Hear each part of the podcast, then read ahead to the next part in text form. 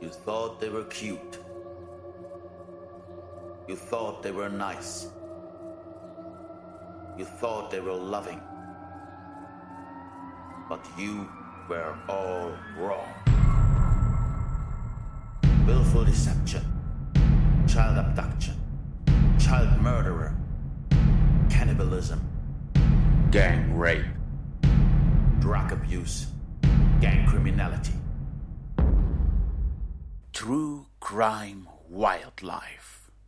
Heute Nekrophilie Teil 1. Hallo und herzlich willkommen zu unserem Podcast True Crime Wildlife. Vor mir sitzt wie immer Vanessa, hi. und ich bin Helen. Heute sprechen wir über das Thema Nekrophilie. Sprich die Liebe zu Toten oder zum Toten, ne? Übersetzt. Genau, also Nekrophilie ist die Neigung zu sexuellen Handlungen, die an toten Körpern von Menschen oder Tieren tatsächlich durchgeführt werden. Das ist eine sehr seltene Perversion sexuellen Verhaltens. Das heißt, weil wir hatten ja schon das Thema Sodomie oder auch Zoologie, ne? Nee, Wie heißt das? Zoophilie, ist Zoophilie. die Zuneigung, also die Liebe zu Tieren. Genau. Und Sodomie ist die sexuelle Handlung an den Tieren. Genau, was ja immer bedeutet zwischen Mensch und Tier. Bei Nekrophilie gibt es anscheinend keine Unterscheidung, sondern dann ist Nekrophilie sowohl Tiere, Tieren oder aber auch Menschen mit Tieren, richtig? Genau, also so habe ich das jetzt hier gefunden. Also steht hier nicht, wer diese sexuelle Handlung durchführt. Und was ich dann jetzt aber auch noch spannend fand, ist in, diesem, in dieser Definition zu Nekrophilie ist, es ist allgemein auch die Vorliebe für totes Material und Gegenstände, die mit Toten oder Vergangenen in Zusammenhang hängen. Ja, ich habe auch tatsächlich herausgefunden, dass es diese zwei Arten gibt, nämlich einmal den Kon Geschlechtskontakt zu Leichen eben oder die Form, die eher mit diesem Drang einhergeht, sich in der Nähe auch von Totem oder Vergangenem aufzuhalten. Ja.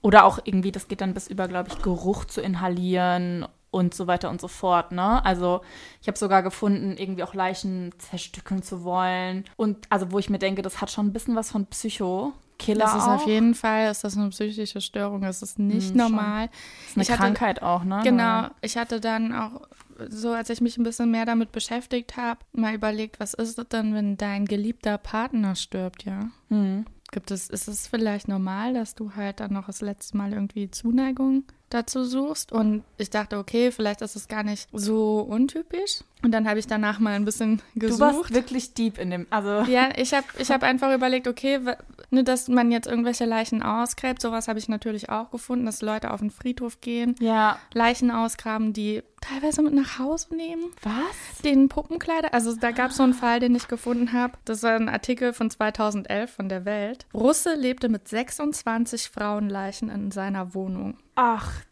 Kacke. Und der hat ihnen Frauenkleider angezogen und sie wie Puppen zurechtgemacht. Und weißt du, wie es aufgeflogen ist?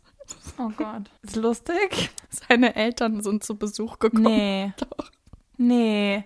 Und die haben gedacht, also irgendwie riecht's komisch, oder? Ja, die haben die Puppen wahrscheinlich gesehen. Überleg mal dein so, aber hat er das nicht vorher, also get- Ja, waren die, war das. Überraschungsbesuch wahrscheinlich? Die sind Ach, überleg mal, dein Kind auf einmal mit, siehst du mit ganz anderen Augen. Apropos fällt mir gerade dazu ein, ich bin ja so generell, was das Thema Crime angeht, finde es gibt ja richtig gute Serien, vor allem auf äh, keine, nicht not sponsored, aber Netflix. Die dürfen uns aber gerne sponsern, wenn sie möchten. Hallo Herr Netflix, wenn Sie das hören, wir sind ready. Und da gibt's ja, hast du Bates Motel gesehen? Was diese Ich bin ja Vorgeschichte... kein, ich gucke ja fast keine Serien. Ja, ich bin die. Dokumentationenfrau, falls du dich erinnerst. Stimmt, richtig, da war ja was. Und da ist tatsächlich auch so, dass die Mutter stirbt von ihm, also die hat, hat ein sehr gestörtes Verhältnis. Das ist praktisch die Vorgeschichte zu Psycho von Alfred Hitchcock, glaube ich, ist der Film, ne? Mit in der Dusche und dem Messer. Mhm. Und da wohnt eben dieser, sag ich mal, psychomatische Serienkiller, muss man auch dazu sagen, eben im Haus mit seiner Mutter und die stirbt, ähm, was aber nicht so ganz klar wird in der Serie, weil sie die ganze Zeit präsent ist und am Ende, okay, jetzt nehme ich das vielleicht schon vorweg für Leute, die sich das noch zu angucken wollen. Okay, dann Egal. die nächste Minute einfach vor. Genau. Ja? Und am Ende sieht man dann, wie aber diese Mutter auch präpariert wurde von ihm und im Keller sitzt, halt auch noch komplett angezogen. Und genau, ja. Übrigens, Mindhunter finde ich auch eine krasse Serie, wenn wir jetzt gerade schon in dem, hast du die, du hast ihn auch nicht gesehen, ne? Da geht es um irgendwie tatsächlich ähm, reale Geschichten, auch 70er Jahre, wo sich zwei FBI-Agenten so neue Techniken äh, aneignen, um damit praktisch so die Psyche oder in die Psyche von Mördern zu tauchen, mit wirklich realen Fällen von damals. Super interessant, super. Und da gibt es auch so ganz abstruse Geschichten, was so auch Sexualpräferenzen und so weiter und so fort angeht. Cool. wow! Das ist nicht dein Ernst. Entschuldigung. Ich habe immer das Gefühl, du bist komplett abwesend, wenn ich rede. Nee, ich höre zu. Ich denke mir immer so, ah ja, sollte ich das mir vielleicht auch mal äh, anschauen. Ich habe das auch letztens gesehen, weil, also gesehen, dass es mir vorgeschlagen wurde. Ähm, und dann denke ich immer, ach Gott, ich verliere halt so viel Zeit, wenn ich dann anfange. Ja, man guckt es dann durch. Ja. Also ich bin ja auch so jemand, wenn ich was dann wirklich Ja, genau. ne, angefixt Und bin, genau dann davor habe ich halt immer Angst. So, hast Angst, nicht dein Leben bestimmen, Helen. ich hatte ja eben, ich hatte ja eben schon mal gesagt, dass ich mir das dann auch angeschaut habe. Ja, ob das vielleicht auch normal ist, dass man vielleicht auch noch Zuneigung zu so einem toten Körper haben kann, wenn es halt dein Geliebter war. Ne? Es gibt ja Leute, die sind auch das so gewohnt einfach, wenn die da 50 Jahre verheiratet sind und dann auf einmal stirbt der Partner. Und da habe ich auch ein bisschen Recherche gemacht, aber dazu habe ich jetzt speziell auch tatsächlich gar nichts gefunden. Da ging es dann nur darum, dass die dann Panik haben, dass sie halt so schnell wieder jemanden finden. Und deswegen würde ich jetzt mal echt davon ausgehen, auch selbst wenn du eine extreme Zuneigung zu einer Person hast, dass, dass es nicht normal ist. Nee, auf gar keinen Fall. Aber was ich dann gefunden habe, fand ich dann auch wieder. Und ich weiß nicht, was ich davon halten soll. Also, es gibt den 21 Gramm Vibrator. Hast du davon schon mal gehört? Wie du meinem Gesicht entnehmen kannst? Nein. Also äh, man kann ihn, glaube ich, auch nicht kaufen, aber das war ein Ausstellungsstück in der Milan Design Week 2015 und ich habe das über einen Artikel von BuzzFeed gefunden und da hieß es, so könnt ihr Sex mit Toten haben. Was? Ja, so als Wie kann man das eine allein An- als Titel nehmen? Ja, genau, als wäre es so eine Anleitung für Leute mit komischen Neigungen. Wer hat das freigegeben? Welche Pass auf, Chefredakteur? aber ich finde das jetzt, ich habe ja schon gesagt, ich weiß nicht, was ich davon halten soll. Das ist ein Boxset von dem Künstler Mark Sturkenboom. Und da kannst du ein, also man sagt ja, wenn man stirbt, dass man 21 Gramm verliert. Da sagen ja viele, dass das so die Seele ist, die dann. Echt? Ja. Das wusste ich nicht. Naja, genau. Also man sagt 21 Gramm verliert der Mensch und man weiß nicht, wo die hingehen. So, das ist so die Seele. Äh, viele sagen ja, das ist die Seele, die den Körper das ist ja verlässt. irgendwie ganz eine süße Genau. Vorstellung. Und in diesem Vibrato kannst du 21 Gramm Asche deines Partners. Oh nee, nee, nee, stopp, stopp. Wer denkt sich sowas aus? Künstler. Äh, nee, das Und da, psychisch das ist so, ist so ein Boxset, also da hast du dann diesen Vibrator drin und das Parfum deines Partners, was er immer verwendet hat und dann zum Beispiel auch sind dann da Mir die hoch. Lieblingssongs deines Partners Nee. gespeichert und da, der Und Schlüssel es zu der Box, und summt dann, während du. warte, und der Schlüssel zu dieser Box, den kannst du wie eine Kette um deinen Hals tragen. Ich find's irgendwie süß. Ich werde Ich- jetzt sehr auf die Hälse von anderen Menschen achten, wenn da irgendwo ein Schlüssel drin ist, dann. Nee. Ja, so kann man nochmal einen intimen Moment mit seinem Partner Nee, finde ich, finde ich ganz gruselig, muss ich sagen, die Vorstellung. Ja, also die Asche auch sich da. Also ich meine, wenn du diese Neigung verspürst oder diesen Drang, besser sowas dann, Ja. als wenn du irgendwie auf den Friedhof gehst und Leute dann zu dir nach Hause holst und in Puppenkleider packst. Das stimmt schon. Aber trotzdem finde ich irgendwie ein bisschen, aber auf jeden Fall sehr gute Recherche. Also ich Verrückt. Ja, ich finde es. Ich finde es aber auch irgendwie, ja, ich muss sagen, ne, du kannst ja dann noch entscheiden, ob du den Vibrator benutzt oder nicht, aber irgendwie finde ich es eine. Naja, aber da, da finde ich so eine klassische Urne dann doch, überleg mal, wenn, ja, ich habe ähm, einächern lassen, ach echt, und wo, wo steht's? Ähm, ja, also ist in der Kiste. Aber es sind ja nur 21 Gramm davon. ja, aber trotzdem. Ich glaube aber zum Beispiel in Deutschland darfst du das zum Beispiel gar nicht. nee. Na, wobei, wenn Nee, in ich der kann Urne, dir- ach so, du musst sie in der, ja, Ich habe nämlich hier auch die Definition. von. Ähm, Nekrophilie, Nekrophilie an und für sich ist ja nicht strafbar. Aber nee, Straf was? Ja, im Strafgesetzbuch gibt es in Paragraph 168 die Störung der Totenruhe. Ja, genau, okay. Genau. Und Mhm. da ist es halt strafbar. Und Nekrophilie ist ja natürlich eindeutig die Strafe der Totenruhe. Das ist wieder wie bei Kannibalismus, ne? Also Kannibalismus an sich ist nicht strafbar, aber der Mord dann oder so, irgendwie hatten wir es, ne? Genau, Oder? also die ist dann Das auch Verspeisen- die, Verspeisen ja. ist dann auch die Störung der Totenruhe. Uhr, ne? genau. Hm. Und ich kann das mal vielleicht kurz vorlesen. Also, wer unbefugt aus dem Gewahrsam des Berechtigten den Körper oder Teile des Körpers verstorben, eines verstorbenen Menschen, eine tote Leibesfrucht, Teile einer solchen oder Asche eines verstorbenen Menschen wegnimmt oder wer daran beschimpfenden Unfug verübt, da habe ich mir dann auch aufgeschrieben, damit ist dann zum Beispiel auch Nekrophilie gemeint, beschimpfenden Unfug, also ist halt nicht Aber was hat das mit Beschimpfung zu tun? ja, und dieser Unfug, das, da, damit sagt man, dass die damit, äh, ja, ich weiß auch nicht, d- damit gibt man dem toten Körper wohl auch noch eine Würde und bezeichnet so. das nicht mehr als Ding. Weißt In du, meinem Kopf so, war das jetzt so, wenn du jemandem einen Schnurrbart mit einem Edding ins Gesicht malst. Das war für mich beschimpfender Umfug. Das ist sowas auch zum Beispiel, ne? Also du. ja. Derjenige wird mit Freiheitsstrafe bis zu drei Jahren oder einer Geldstrafe bestraft. Ebenso wird bestraft, wer eine Aufbahrungsstätte, Beisetzungsstätte oder öffentliche Totengedenkstätte zerstört oder beschädigt oder beschimpfenden Unfug verübt. ja. Und drittens, auch der Versuch ist strafbar. Genau. Ja, klar, wenn du es nicht vollziehst, aber trotzdem irgendwo rumbuddelst am Friedhof oder so, dann klar. Ja. Und dazu auch noch ein Fun Fact. Ich komme wirklich nicht drüber hinweg, was ich da so gefunden habe. Und zwar auf finanzfrage.net. Was? Das ist wirklich sorry. Aber da hat jemand eine Frage gestellt. Bezüglich? Wo warst du, Helen? Du warst im Warte. Darknet, du kannst es nicht erzählen. Da steht Überschrift, welche Strafe für Ausübung seiner Nekrophilie? Und dann der Text, wenn jemand mit einer Leiche Sex hat, in Klammern, diese aber vorher nicht ausgegraben hat, eher schon tot gefunden, Klammer zu, Ja, passiert ja öfters mal, ne? derjenige dann aber auffliegt, welche Strafe bekommt er wohl vor Gericht? Und ich dachte so, asking for a friend. Ja, wirklich? Warum eine Frage? Ist doch nicht der Ernst. Was war das denn für eine Diskussion? Und, Und vor allem dann wieso auch- bei Finanzfrage? Genau das. Ja, wie, wie viel muss ich jetzt rechnen? Keine Ahnung. Ach du Kacke. Was sind da für Leute unterwegs? Es gibt Leute, denen würde ich den Internetzugang wirklich sperren gerne. Ich bin so, ich habe mich so totgelacht, als ich das gefunden habe. So, und jetzt noch das aller, allerletzte von meiner Seite zum Thema allgemein Nekrophilie. Ich habe da noch was, wenn du das nicht hast, was Okay. ich auch noch sehr interessant fand, ja. Also es wird unterschieden zwischen latenter und manifester Nekrophilie. Mhm. Und zwar latent ist, wenn man einfach nur erotische Fantasien in Verbindung mit dem Tod oder Leichen, aber auch sexuelle Handlungen, die symbolisch auf den Tod verweisen hat. Zum Beispiel, dass man sich lustvoll totstellt beim Koitus oder dass man zum Beispiel schlafende Sexpartner bevorzugt.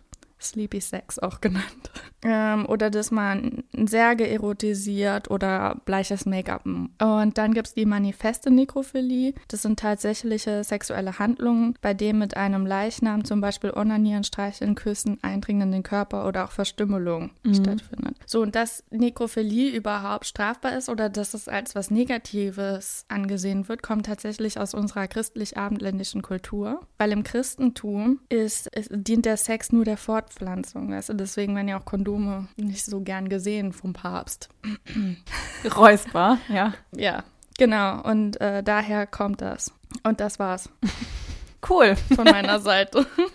Hast du noch was zu Aber ergänzen? darauf eingehend, Ja. tatsächlich, es gibt ja diverse Indikatoren, die Aufschluss darüber geben, ob das Nekrophil nekrophilische, glaube ich, sagt man, ne? oder nekrophale, ich weiß es gar nicht, Charakterzüge sind oder nicht. Nekrophile. Nekrophile, genau. Und dann habe ich rausgefunden, dass es am deutlichsten tatsächlich in Träumen zu erkennen ist. Was? Mhm. Und zwar, also Menschen mit nekrophilen Neigungen träumen häufig anscheinend von beispielsweise abgetrennten Leichenteilen, von Blut, von Fäkalien oder halt dann auch nekrophilen Handlungen, also so eine Art Zerstörungsdrang.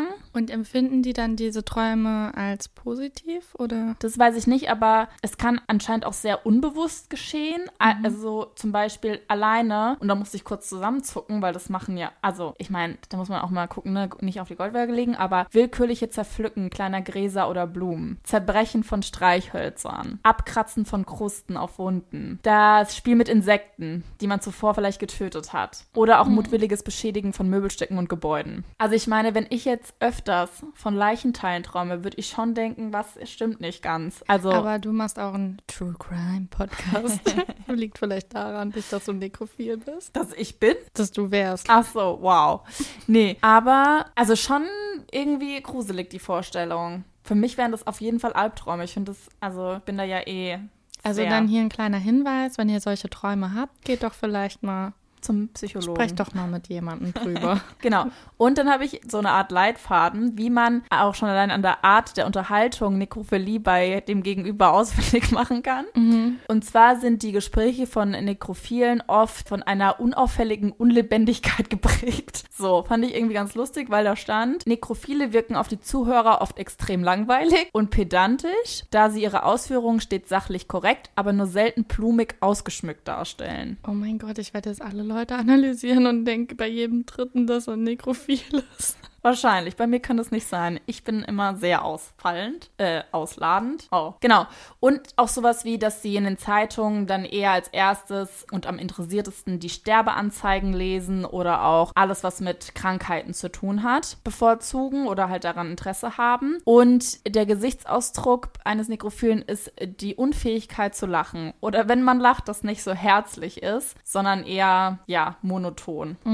So, dann würde ich jetzt sagen, gehen wir mal in den Bereich der Tiere. Da musste ich ja kurz fast schon ein bisschen schmunzeln, weil das erste, was ich irgendwie dazu gefunden habe über Nekrophilie, also das Begatten eben toter Artgenossen, dass die Wissenschaftler das aktuell noch so ein bisschen versuchen, weil ganz aufgeklärt ist es noch nicht. Und sie versuchen das zu erklären, dass viele Tiere einen toten Artgenossen anscheinend nicht direkt als tot wahrnehmen. Ja. Also es hieß, wenn also ein Tier in einer Position verschied, die unter lebendigen Umständen als paarungswillig gegolten hat, ist die Chance groß, dass der Umstand des Todes lediglich sekundär ist, wo ich mir denke, Unwissenheit schützt vor Strafe nicht, gell? Aber ja. Was ich halt witzig fand, war eines der ersten Tiere, was ich gefunden habe. Das ist ein Tier, über das wir das letzte Mal schon gesprochen haben. So. Und kann es ja nur, es können viele sein. Und wie du weißt, erinnere ich mich immer sehr schlecht an das, was wir das letzte Mal hatten. Das ist Pinguine? sogar, ja, und das ist sogar die gleiche Art. Also es ha- handelt sich wiederum um die Adelie-Pinguine. Und zwar, da haben wir ja schon das letzte Mal gesagt, Sie sind dass es- angezählt. da, da gab es diesen Forscher George Murray Levick. Über den Ja. haben wir schon das letzte Mal gesprochen, der da seine Forschung gemacht hat und der hat diesen ganzen Sexual, das gan- alles, was er zum Se Sexualverhalten der Pinguine gefunden, herausgefunden hat, hat er verheimlicht, weil er das, der fand es ja zu, der, der konnte sich nicht vorstellen, glaube ich, dass es wirklich äh, so schlimm in dem Tierreich zugeht und ha- wollte das nicht vermenschlichen. Und er hat ganz wenige Kopien dann an ein paar Experten ausgeteilt und davon sind wohl scheinbar auch nur noch zwei Originalexemplare vorhanden. Und da hat er das halt das erste Mal beobachtet. Da ging es da um diese Prostitution. genau, mit den Kieselsteinen, ne? Genau, aber dann auch um die Nekrophilie. Und der hat es 1912 herausgefunden. Und zwar ist so, dass es in der Antarktis, wenn mh, die sterben, dann gefrieren die Körper ja von den Pinguinen, ne? Weil die Ziemlich direkt wahrscheinlich. und konservieren dann dadurch Ja, auch. Das stimmt. heißt, es kann sein, wenn, wenn du da rumläufst, dass du ganz viele tote Pinguine findest, die halt nicht ähm, verwesen, weil sie einfach konserviert sind. Und du findest dann teilweise Pinguine, die schon jahrelang tot sind, vielleicht sogar. Ach, krass. Und wir haben ja das letzte Mal darüber gesprochen, dass es einige so junge Pinguine gibt, die dann kein Weibchen finden und keinen Nachwuchs zeugen können. Und ich nehme an, dass es bei den Pinguinen so ähnlich wie bei den Delfinen einfach ist, dass sie einen ausgeprägten Sexualtrieb haben, weil sonst würden die ja auch wahrscheinlich nicht für Prostitution bezahlen. Mm, Und er hat dann herausgefunden, dass manche Pinguine sich dann mit diesen Kieselsteinen selbst befriedigen sogar. Aber er hat auch welche gefunden, die dann auf so einen gefrorenen Körper ejakuliert haben. Oh. Ja. Aber das heißt, die haben sich selbst befriedigt und dann nur. Nee, äh, nee, sie haben, sie haben sich an dem toten Körper vergangen und dann halt ihr Sperma darüber ausgelassen. Das dann auch gefroren ist wahrscheinlich. Die, Nee, wahrscheinlich. Ja. ja, Eiwürfel sozusagen. Wow. Ich habe mich jetzt schon echt oft gefragt, ob wir angeben müssen, dass ich muss immer anklicken, enthält explizite Sprache. Ja, nein. definitiv sollten wir es auf jeden Fall bei Ich sag dir. immer, ich sag immer nein. genau. Um, bei den äh, Pinguinen vielleicht auch noch einfach zusätzlich. Also die haben so einen starken Sexualdrang, dass die auch kleine Küken teilweise ähm, ja, benutzen wollen. Die belästigen die. Und manche Jungtiere sterben dann sogar. Also die Adelie-Pinguine. Aber das ist ja wieder praktisch. Ganz ehrlich, dann finde ich es besser, wenn sie dafür mit Kieselsteinen bezahlen. Oder Ja, von mir aus an den Toten. Ganz Also nee, für mich sind die absolut Übeltäter und direkt verurteilt, wirklich. Drei Jahre Strafe. Nur? Ja, das ist hier das Maximalding. Ach was, Das hatte ich doch vorgelesen. das habe ich gar nicht mitbekommen, siehst du? Genau, also Drei Jahre nur, wenn du bis, dich... bis zu drei Jahre oder eine Geldstrafe nur. Aber wir machen die richtig, oder? Ja, ja. Ja, genau. Die sollen sich da im ewigen Eis mal kurz überlegen, was, was, was falsch läuft. ja. Schmeißt denen noch ein paar Kieselsteine rein, dann bleiben sie auch happy. Dann ist es so wie, als wären sie draußen. Das macht Ja. ja gar keinen Unterschied dann. Na gut, so.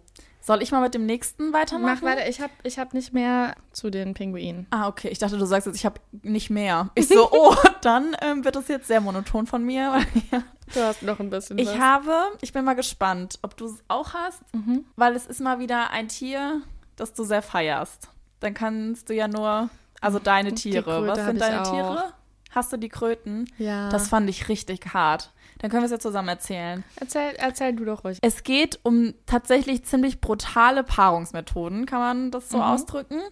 Und die Täter sind eben die Männchen, ähm, also die männlichen Kröten. Das nennt man nicht Frosch, ne? Nee, das ist schon ein Unterschied zwischen Kröterich. Frosch. Kröteriche, stimmt, ja. Der Regenwaldkröte. Mhm. Also ich lese jetzt in diesen Rinella proboscidea oder wie auch immer. vor. Genau. Die leben in Südamerika. Schade, dass du die auch hast, weil ich hätte da eine ziemlich krasse Reaktion von dir erwartet. Aber gut, dann bist du ja auch auf jeden Fall aufgeklärt. Dann für euch jetzt. Also, was passiert und wie kommt es zustande? Es geht vor allem um die Fortpflanzung dieser Kröten, die ja mehr oder weniger ausschließlich im Rahmen von diesen Massenpaarungen stattfindet. Darüber haben wir ja auch schon mal berichtet, dass sich eben viele Menschen, Männchen da auf einem Fleck irgendwie zusammenrotten und dann gefühlt ist Freischuss und dann musst du gucken, dass du da dir irgendwie ein Weibchen krallst und da es sehr oder tendenziell weniger Weibchen gibt als Männchen, hüpfen die zum Teil übereinander, schubsen sich auch gegenseitig wahrscheinlich weg, da wird gedrängelt, zehn Kröderische landen auf der Krötendame. Ich glaube, das hatten wir auch schon mal erzählt. War das auch ein Genau. Vergewaltigung ich ja. oder so? Ja. Genau. So, und dann haben wir ja auch gesagt, denke ich mal, dass das also nicht nur Verletzungen mit sich zieht, also natürlich auch auf beiden Seiten, aber dass es für die Krötendarm vor allem sehr oft auch tödlich endet, da sie entweder ertrinken oder zerquetscht werden oder wie auch immer. So, und aufgrund dieser Massenkarambolage kann man ja sagen, würde ja man praktisch theoretisch aus der Sicht der Evolution sagen, okay, Game over, ciao, weil wenn diese Krötendamen sterben, gibt es ja keinen Nachwuchs, weil sie sind ja, Ja. tot. So. Well, es gibt aber da die funktionelle Nekrophilie, wie man das bezeichnet. Das Ja. ist der Forschungsbegriff, glaube ich, für dieses Ja, habe Verhalten. ich mir auch aufgeschrieben. Genau.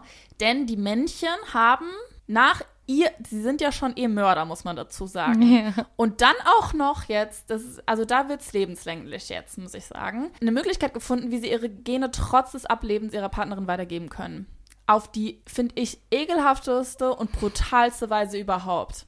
Und zwar besteigen diese Kröterische das tote Weibchen, so wie sie es auch bei einem Lebenden machen würden anscheinend, Ja. und drücken mit den Vorder- und Hinterbeinen rhythmisch auf dem Bauch herum, bis sie die Eier herausquetschen aus dem Körper, beziehungsweise aus dem Kadaver. ja. Das- und dann können die die Eier und dann befruchten sie die. Ja. Und dann ist ja das alles schon abgelegt sozusagen, ne? So, und da habe ich jetzt zum Beispiel auch eine Frage. Ich kann sie dir wahrscheinlich nicht beantworten, aber stell sie mal. Was sagt die christliche Kirche dazu? Weil, Seit wann beziehen wir hier? nee, aber weil ich das ja vorher erzählt habe, dass das von der Kirche her kommt, von unserer Prägung her, dass, dass es deswegen auch als verwerflich und äh, strafbar gilt, wenn man so diese Toten so schändet, weil die, der sexuelle Akt ja nur zur Fortpflanzung dienen soll. Hier dient es ja aber der Fortpflanzung. Ist es dann für die Kirche okay? Aber das ist schon Leichenschändung. Ja, aber es ist Das ist Fortpflanzung. Mord und Leichenschändung. Okay, Mord würde ich sagen, ja, okay. Aber beim anderen wollen sie sich fortpflanzen. Das würde mich mal interessieren. Also, falls Aber ich ich, glaube nicht, dass die wenn uns hier ein Priester zuhört, das gerne wissen. Paarung. Ähm, Herr Pfarrer, Priester, Kardinal, wer auch immer uns zuhört, bitte schreiben Sie Falls der. Papst zuhört, der hat ja. Franziskus, Mensch. Hier. Spricht der, der spricht Portugiesisch. Ich kann leider kein Portugiesisch. Aber er spricht auch Italienisch. Avanti, vanti, pronto, pronto, ähm, prego. So. Grazie. Ciao. nee, oh nee. Also ich fand das ganz schlimm. Da habe ich wirklich mit offenem Mund. Nee, Ja. eigentlich sollte man das nicht. Aber ja. Mit zusammengezogenen Geschlechtsorganen habe ich da gesessen. Das ist ja widerlich. Oh Ja. Mann. Fand Ja, ich richtig heftig. ja, also ich finde es auch. Ich, äh, aber das Ding ist auch, warum sie das halt machen. Es gibt ja so einen Riesenkampf und scheinbar gibt es auch viel mehr Männchen als Weibchen. Vielleicht auch, weil sie die andauernd umbringen, wer weiß. Ja. Oder Ähm, weil sich wahrscheinlich viele, ich glaube, es gibt wahrscheinlich so eine Art Frauenhaus bei den Kröten. Und da leben die ganzen Weibchen zusammen und die wissen nämlich ganz genau, wie der Hase läuft. Und dann haben die sich zusammengerottet, die leben in irgendeiner zweiten Scheinwelt und die kommen gar nicht mehr raus. Oder sie machen sie die Dickhornschafe nur umgekehrt. Vielleicht springen die Richtig. selbst gegeneinander drauf. Stimmt. Das wäre so lustig, wenn das mal entdeckt worden würde, werden würde. werden würde. Ja, aber tatsächlich ist es ähm, so, dass es viel weniger Konkurrenz natürlich um ein totes Weibchen gibt. Klar. Deswegen, Wahrscheinlich wissen auch noch nicht alle von dem Trick, wenn man das Trick nennen weiß, darf. ja. Und deswegen ist es dann halt viel leichter für diese Männchen ihre Gene weiterzugeben, weil sie da auch dann nicht mehr kämpfen müssen. Und tatsächlich für das Weibchen auch. Ich das habe ich so gelesen und dann dachte ich auch, ja, keine Ahnung, so, also weil man sagt ja, okay, der der Sinn eines Tieres ist, sich fortzupflanzen. Und das heißt, ihren Daseinssinn Ist hat sie das? damit hat sie damit äh, erledigt und Nee. das fand ich auch irgendwie, aber so haben das die Wissenschaftler da geschrieben. Ich finde ich auch irgendwie nicht korrekt. Nee, finde ich auch nicht.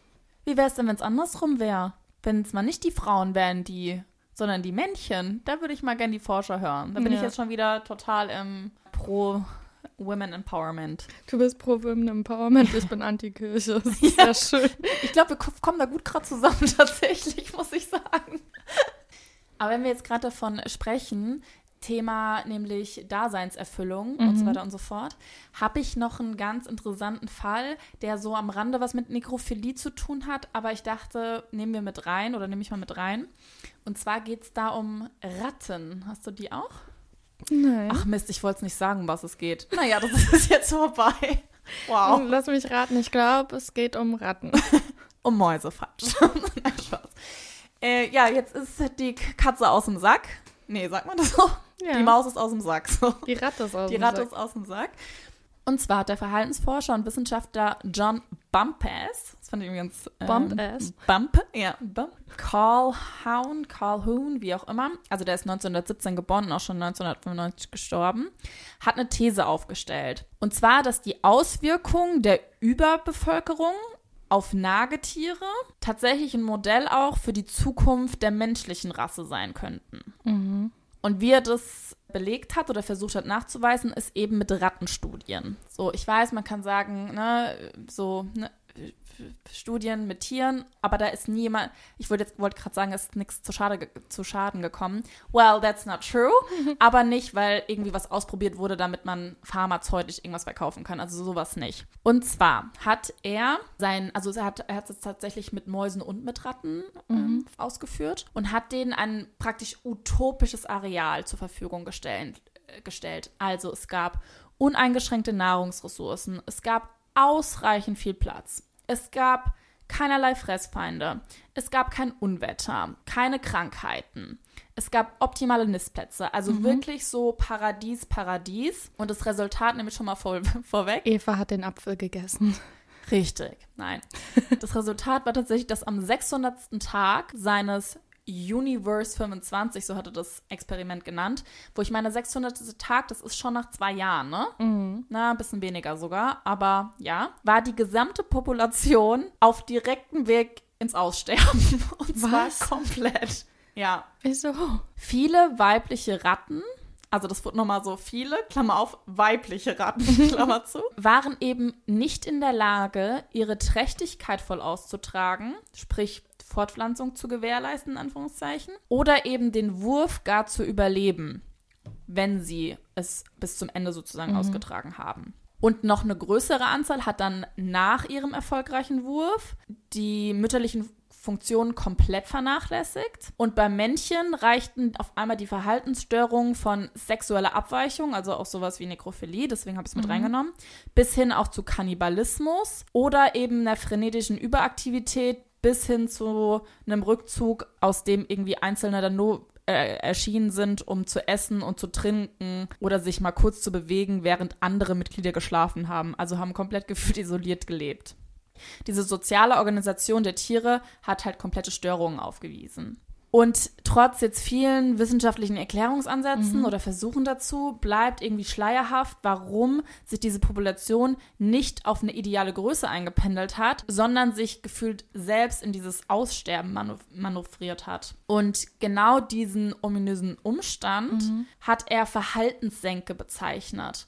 Und daraufhin sind auch ganz viele ja, Modelle irgendwie entstanden. Und diese Arbeit hat weltweite Anerkennung bekommen. Und er hat auch auf Konferenzen rund um die Welt da gesprochen. Und sogar die NASA oder auch irgendwie so lokale Verwaltung, gerade den Bezug auch auf Überbelegung in Gefängnissen, was das betrifft. Man da versucht, mit ihm praktisch ins Gespräch zu kommen oder sich von ihm beraten zu lassen und so. Und dazu noch einen Bogen geschlagen, hat er nämlich, das ist praktisch der Gegensatz dazu, warum das so komisch auf einmal geschehen ist. Denn im März 47 hat er schon eine 28-monatige Studie gemacht mit einer Kolonie von Wanderratten, die er auch auf einem 930 Quadratmeter großen Außenareal ausgesetzt hat. Und es gab fünf Weibchen, also die hatten wirklich super viel Freiraum, hätten in diesem Areal in dieser Größe über diese Zeitspanne theoretisch 5000 gesunde Nachkommen produzieren können. Allerdings hat dieser Wissenschaftler dann festgestellt, dass die Bevölkerung nie mehr als 200 Individuen ähm, umfasst hat und sich bei 150 meistens stabilisierte. Und darüber hinaus waren die auch nicht auf diesem gesamten Areal verstreut, sondern hatten sich so in 12 oder 13 Ortskolonien von je irgendwie so einem Dutzend Ratten organisiert. Und da hat man herausgefunden, dass praktisch zwölf Ratten auch diese Höchstzahl ist an Tieren, die harmonisch zusammen in einer natürlichen Gruppe leben können. Dann habe ich gedacht, okay, sprich angewandt, ne, das Thema, weil das war ja irgendwie ein Modell, das man auf die menschliche Rasse auch übertragen sollte. Wenn wir in einem komplett utopischen Paradies leben würden, würden wir wahrscheinlich gar nicht lange überleben. Ja. Deswegen gibt es sowas wahrscheinlich wie Krankheiten, Naturkatastrophen und so weiter. So blöd das klingt, Nee, aber ich aber das sagen ja auch viele Leute. Ähm, also ich glaube, erstmal gibt es ja auch so ein paar Verschwörungstheorien jetzt gerade während dieser Zeit, Ja, die darauf hinauslaufen, dass man sagt, okay, ja, die wollen die Population wieder so Runterfahren oder- runterfahren.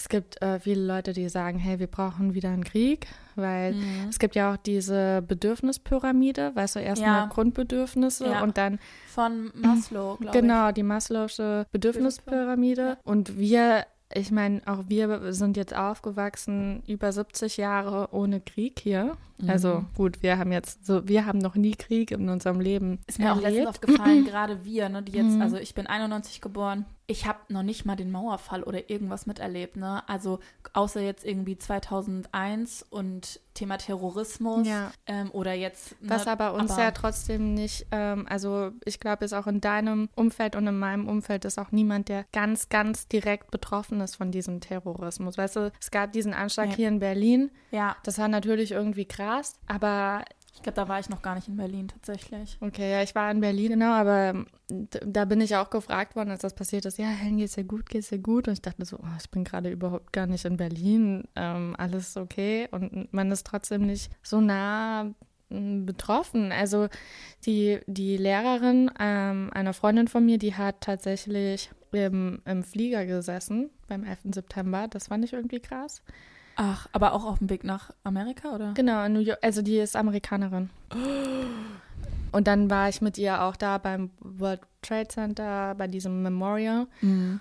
Und da Ground haben wir halt Zero ihren, es. genau, da haben wir ihren Namen auch gesucht. Und das war halt dann schon irgendwie, hat das einen bewegt, aber ich glaube, es ist halt Wieso hat was. die ihren Namen gesucht? Naja, weil die ja auf die ganzen Namen von den Toten ähm, an dem Memorial. Ja, aber ähm, sie war ja nicht tot, oder? Doch, natürlich, die war im Flieger. Ach, sie, ich dachte, sie wäre gerade halt an dem Tag Nein. auch geflogen. die war im Flieger, der in Nee. dieses Gebäude rein ist. Doch. Okay, das Mhm. ist schon krass. Ja. Oh, überleg mal, du bist einfach nur das falsche Flugzeug. Also, Ja, aber trotzdem, wir sind ja nicht direkt davon betroffen. Ja, wir, wir haben hier, man sagt ja auch, ich glaube, auch daher kommt das, dass viele Leute zum Beispiel keine Beziehungen haben, weil es einem auch einfach die, die ähm, individuellen Bedürfnisse dadurch viel höher werden, weißt du. Daher sagt man auch, dass viele egoistisch werden, weil man halt nicht mehr so sich um das große Ganze kümmern soll, weil man einfach so ein bisschen verwöhnt davon ist, ne? Keine Ahnung. Ja, wir haben ja im Endeffekt noch nie was weltlich Schlimmes in Anführungszeichen, also sowas wie Krieg jetzt oder so, ne, miterlebt. Also auch so kalter Krieg. Ja, Gott, ich meine, okay, wir machen jetzt? Corona gerade mit. Ja, klar, aber auch das ist jetzt für uns junge Leute, also Ich finde schon diese, also Shutdown fand ich schon heftig. echt, Ja. finde ich super, einfach in Ruhe zu Hause zu sein. nee, aber ja, stimmt schon, ne? Aber ja, Okay, wir schweifen ab. genau. Back Ja, aber spannend. Aber, aber man weiß jetzt nicht, warum das genau ist. Dass die, dass die anfangen dann ihre Population. Also, okay. Aber Also vielleicht habe ich mich da auch nicht noch weiter reingelesen. Mhm. Wahrscheinlich gibt es in seinem Paper auf jeden Fall bestimmt am Ende was, du hast nicht das ganze Paper gelesen? Ansätze oder Erklärungsversuche. Dieses Wrap-up-Fazit, das ich jetzt gelesen habe, war eben, man, dass man es irgendwie sich nicht Mhm. genau erklären konnte. Aber wie gesagt, das war so mein erst, meine erste Assoziation, das Thema, okay, perfekter Zustand. Also so nach der heilen Welt zu streben, Mhm. ist wahrscheinlich im Endeffekt so schlimm das klingt, aber dann gar nicht überlebenssichernd. Und das ist auch langweilig einfach. Ne? Ja, dann voll. Fängst du einfach an, irgendeinen Scheiß zu machen. Das ist genauso, wenn man selbst sagt, ich will perfekt sein oder sowas. Was he- bedeutet das schon, ne? Also, ja. Gott, wir werden voll philosophisch hier. Ja, aber ich finde es gerade, also ich hoffe, ihr findet es genauso interessant, aber gerade Ja. sehr schönes Gespräch. Wie dem auch sei, ich würde auch gerne über einen Forscher sprechen. Oh, ich freue mich so.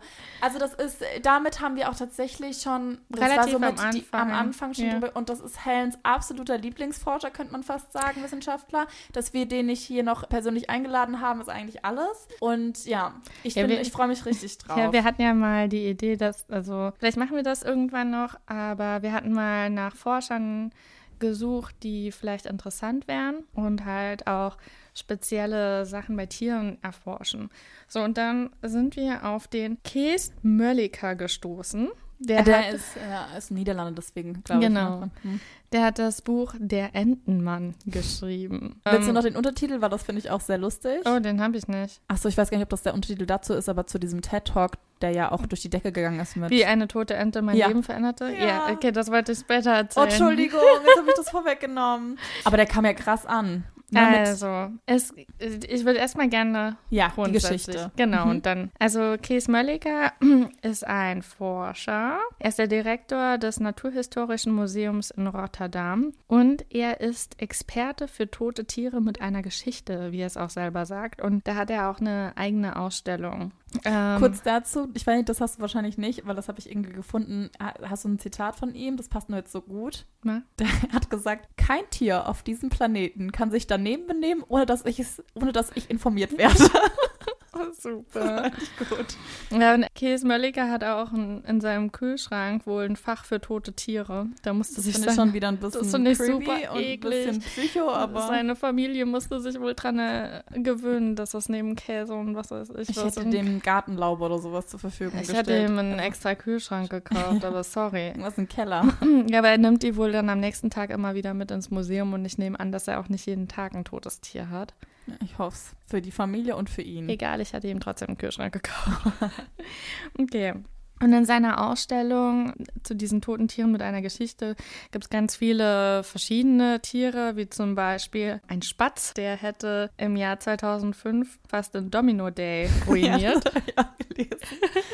Genau. Domino Day ist, die, ist diese Challenge, die es einmal im Jahr früher gab. Das gibt es jetzt schon länger nicht mehr, Mhm. wo man möglichst viele Dominosteine nur mit einem Anstoß umwerfen muss. Und das waren wirklich so Hunderttausende. Ich weiß gar nicht, Ja, was da der Wahnsinn. Rekord ist. Naja, und dieser Spatz ist in die Halle geflogen und hat aus Versehen 23.000 Steine umgeworfen. Ja. Und dann wurde er erschossen. Das ging auch sehr stark durch die Presse Ja. und wurde auch natürlich sehr heftig kritisiert tatsächlich, ja. Und Kees Melliker dachte sich, hm, den, Den möchte mal- ich doch gerne haben. Ja, genau. Ach, apropos, ich habe äh, auch wegen Spatz, hast du Mhm. noch die andere Spatzgeschichte? Nee. Es gibt nämlich auch, also in diesem, weil Ich glaube, das hattest du nicht gesagt. Es gibt ja eine Ausstellung Tote Tiere mit einer Geschichte im Naturhistorischen Museum in Das- Rotterdam. Das, Das habe ich gesagt gerade. ist doch ein schlechter Scherz. Das habe hab ich gerade gesagt. Ich habe gesagt, er ist Direktor des Naturhistorischen Museums in Rotterdam und Experte für tote Tiere mit einer Geschichte. Das ist auch seine Ausstellung. Das habe ich gerade eben genau so gesagt. Schneiden wir raus. Warte mal kurz. Nee. Okay. Wir haben doch gerade auch über Tiere Ja. mit einer Geschichte Ich dachte, du hättest gesagt, das hat er bei sich im Kühlschrank. Nein, das ist dann danach. Hier gibt es gleich Handgreiflichkeiten. Hä, was ist denn mit mir los? Okay, das macht mich ein bisschen, das ist ein bisschen gruselig. Naja, auf jeden Fall. Aber Thema zweite Geschichte zum Spatz. Er hat auch einen weiteren Spatz dort in dem Museum, der schon 1939 von einem Cricketball getroffen und getötet wurde. Oh nein. Bei einem Sportspiel, ja. Aber genau, ja. Hast du noch mehr? Weil ich habe noch, ich fand das so lustig, was es da für Tiere gibt und die Geschichten dazu. Na, Nee, hast du? Dann nee, es- ich, okay. würde, ich würde einfach nur gerne gleich zum Thema Nekrophilie kommen. Aber erzähl. Aber es ist so lustig. Ja, erzähl, also zum einen liegt sogar eine Fledermaus aus Deutschland Ah ja, die habe dort, ich auch gesehen. die in Cornflakes gefunden wurde. Super creepy. und die ist ja verhungert, das fand er so witzig. Das Die fand er witzig. die hat Oh, tot in den Cornflakes gelegen, Mhm. und weil sie verhungert ist. cool. hm, komisches Hobby auch, muss ich jetzt sagen. Ja, ich glaube, er ist ein bisschen komisch. Und ein weiteres Tierexponat kommt aus der Schweiz, nämlich äh, den Teil, also diesen weltgrößten Teilchenbeschleuniger in CERN, also Ja, haben wir ja schon mal genau. gehört, Ja. den Steinmarder, der einfach in einen 66 Kilovolt Transformator Stromkabel gebissen hat, dass der überhaupt noch irgendwie in einem Stück ist, aber er war auf jeden Fall verkohlt. Und es gibt einen Panzerwels, der ist 5 Zentimeter lang, also gar nicht so groß, der hinzugekommen ist. Kennst du die Geschichte? Mhm, die Da dachte ich mir schon wieder Männer. Und zwar Party, Bier, 28-jähriger Typ, der die Idee hatte, nachdem er einiges getrunken hatte, den Fisch lebendig zu verzehren aus dem Aquarium. Schon wieder, das haben wir doch das letzte Ja. Mal schon gehabt. Was ist passiert? Der ist im Hals stecken geblieben. Oh nein. Und der Mann musste dann mit, also in der Notoperation natürlich gerettet werden, weil Oh mein Gott. alle Luftröhre und so, ne? Und den Fisch, den konnte man leider nicht mehr retten. Und das war dann auch ein weiteres Ausstellungsstück, das in dieses Museum kam. Naja, aber kommen wir vielleicht mal zu dem Tier, weshalb er auch so bekannt geworden ist. Genau. Und zwar hat er eine Beobachtung gemacht am 5. Juni 1955 um 17.55 Uhr. Das ist ein wichtiger, also das muss man sich merken, weil dazu gibt es auch noch eine Geschichte, aber erzähl du erst mal. Okay, also dieses Gebäude seines Museums ist komplett aus Glas, das sollte man auch wissen. Ja. Und da ist ein Enterich dagegen geflogen. Er direkt raus mit dem Notizblock und wollte sich das dann anschauen. Und dann ist ihm aufgefallen, dass neben diesem Erpel, neben dem toten Erpel, der ist direkt gestorben, ist noch ein anderer Ente rumstolziert. Hoppala, plötzlich war da jemand da, ne? Ja, Ja. ein anderer Erpel. Und er hat dann schön angefangen, den toten Enterich zu vergewaltigen. Beziehungsweise Und- zu besteigen. Also, ne, Ja. also ja. Also normalerweise dauert der Geschlechtsakt bei Enten eine Minute. Ja. Und er hat es 75 la Minuten lang beobachtet, bis er halt Hunger bekommen hat. Den TED-Talk angehört, den er gemacht hat, das war so funny, ja. Ja, und das ist halt, warum ist das so spannend und warum findet er das so spannend? Weil es ist der erste Fall von homosexueller Nekrophilie im Tierreich, im Entenreich. Homosexuelle Nekrophilie im Entenreich. Das zumindest aufgezeichnet wurde, ne? Oder das Genau. beobachtet wurde, ja. Und dazu hat er halt dann auch seinen TED-Talk gegeben und er hat auch dafür den IG-Nobelpreis bekommen. Und das finde ich auch ganz spannend, weil von diesem Nobelpreis habe ich noch nie gehört. Ich weiß auch nicht, wofür IG steht. Ich weißt weiß du das? es. Weil- Pass auf. Es ist so lustig. Es ist so eigentlich ein Scherzpreis, weil das der IG Nobelpreis ehrt Forschung und das ist Ja, wirklich das jetzt weiß ich, Zitat. aber, aber weißt du, was das IG heißt? Ach so, nee. Ja, Also, ich dachte, für was das Nee, also der, der, das, der Nobelpreis ist äh, eigentlich lustig gemeint, aber soll auch zum Nachdenken anregen. Also Sachen, die einen erst zum Schmunzeln bringen, worüber man dann aber später auch nachdenkt. Genau, ja. Er hat Ja. Die erst Menschen zum Lachen bringen und anschließend zum Nachdenken. Fand ich irgendwie witzig. Ja. Aber was ich da auch, ähm, was er halt auch sagt, ist, ja, wir Menschen denken immer, dass zum Beispiel Dinge wie Homosexualität nur im Menschenreich gibt, aber das gibt es halt auch einfach im Tierreich. So, und das ist jetzt nicht unbedingt was Menschliches nur und das ist was ganz Natürliches auch, vielleicht. Hm. Genau. Und den, der, wenn der auch einen TED-Talk hält, dann hat er seine tote, ausgestopfte Ente immer dabei. Und das sieht einfach witzig aus. Das könnt ihr euch mal anschauen. In der Plastiktüte und die gibt Genau. er auch rum. Ja, Wahnsinn. Also diesen TED Talk haben auch 1,5 Millionen Menschen gesehen, richtig krass. Ich hatte auch mal kurz dann reingeklickt Mhm. und der hat es sehr trocken und irgendwann war aber dann auch so die Connection zum Publikum da und dann war das super lustig, einfach mit seinem trockenen Humor, wie er auch diese Ente rausholt und meint so, ja, ähm, ich gebe die jetzt mal rum. Und dann war so, ähm, okay. ich will Ja. sie nicht. nee. Hast du noch was dazu? Ich will nichts vorwegnehmen. Nee, ich bin, äh, ich bin durch damit. Weil ich habe noch, pass auf, Ja. als ich ja vorhin meinte, dieses Thema Datum und Uhrzeit. ja. Es gibt jetzt, den hat er organisiert, den Dead Duck Ach, Day. doch, ja, das habe ich, Hast hab ich gelesen? ja. Ich konnte nicht mehr. Und zwar jedes Jahr um die gleiche Uhrzeit am gleichen Ort, nämlich dort und dann, als der Enterich Mhm. gestorben ist. Gibt es fast schon, also kann man es eigentlich als Pilgerstätte bezeichnen. Und zwar eine öffentliche Gedenkveranstaltung. Und er kommt dann dorthin mit seinem toten Enderich im Gepäck. Eine bekannte Persönlichkeit hält eine Rede. Es gibt sogar eine Dead Duck Day Modelinie, die wird präsentiert. Oh mein Gott. Ja. Und Kees Molliker, also ne, der Forscher, verkündet die neuesten Nekrophilie-News. Wäre vielleicht mal interessant gewesen für uns. ja, vielleicht hätten wir uns das mal anschauen können. Pass auf. Und alle, die, da wirklich kommen Leute, ganz viele Leute hin, mehr und mehr, jedes Jahr mehr. Und dieser ganze Trauerzug kehrt dann anschließend, der setzt sich in Bewegung und kehrt danach, nach einem kurzen Prozession oder so, kehrt, muss ich sagen, ironischerweise eigentlich, im Taiwu-Restaurant ein. Und dort gibt es dann ein sechsgängiges Entenmenü. Und damit wird dann dieser Memorial Day irgendwie ausklingen.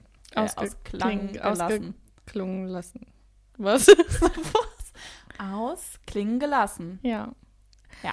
Deutsch ist nicht einfach. Nein. Aber ja, ist irgendwie lustig, aus was man alles irgendwie eine Veranstaltung machen kann. Ja. Das noch zum Abschluss. Der Dead Duck, Dead Duck Day. Wir sind hier am Dead End. Wir sind am Dead End.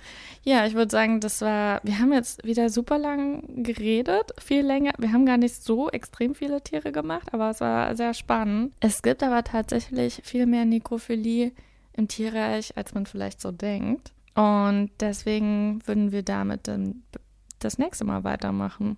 Ja, Wenn euch die Folge gefallen hat, gebt uns doch eine Bewertung bei iTunes ab. Und nicht nur die Sterne, sondern schreibt doch auch gerne was dazu. Wir antworten auch gerne und wir freuen uns auch, wenn immer ihr. über einen Austausch. Genau, genau. Und ihr könnt uns natürlich auch auf Instagram folgen. Da gibt es immer Fotos noch oder kleine Videos dazu. Und Manchmal auch Persönliches noch. ja, Und genau, schickt uns auch gerne, wenn ihr irgendwelche lustigen Fakten lest über Tiere oder so. Da freuen wir uns auch sehr drüber. genau. Und ansonsten, ich hoffe, ihr träumt gut von schönen Dingen auf jeden Fall. Oh mein Gott, ja bitte. Also, wie gesagt, wenn ihr komisch träumt, dann äh, sucht jemanden auf. In dem Sinne, gute Nacht. Gute Nacht. Beziehungsweise Oder der guten Morgen, je Ja, nachdem, anhört. wann ihr es Viele anhört. hören es ja tatsächlich ganz früh morgens direkt um sechs an, ne? Das Ja. ist die Wahnsinn. Da, das wollten wir auch nochmal sagen, das freut uns total, dass wir morgens um, um sieben, glaube ich, haben wir schon die, die höchste Anzahl an den Hörern, weil jeder sich das direkt anhört. Also und Helen ist immer im Live-Ticker mit mir und ich freue mich dann auch, wenn ich mal um 10 aufstehe. Das ist meistens früher auf als ich. Und ich schon direkt dann, hör- wir haben schon 80 Leute, die sich das angehört haben. genau, Ja, das vielen freut uns sehr. Dank. Danke, danke, danke für den Support. Bis zum nächsten Mal. tschüss. That's it, folks. Case closed.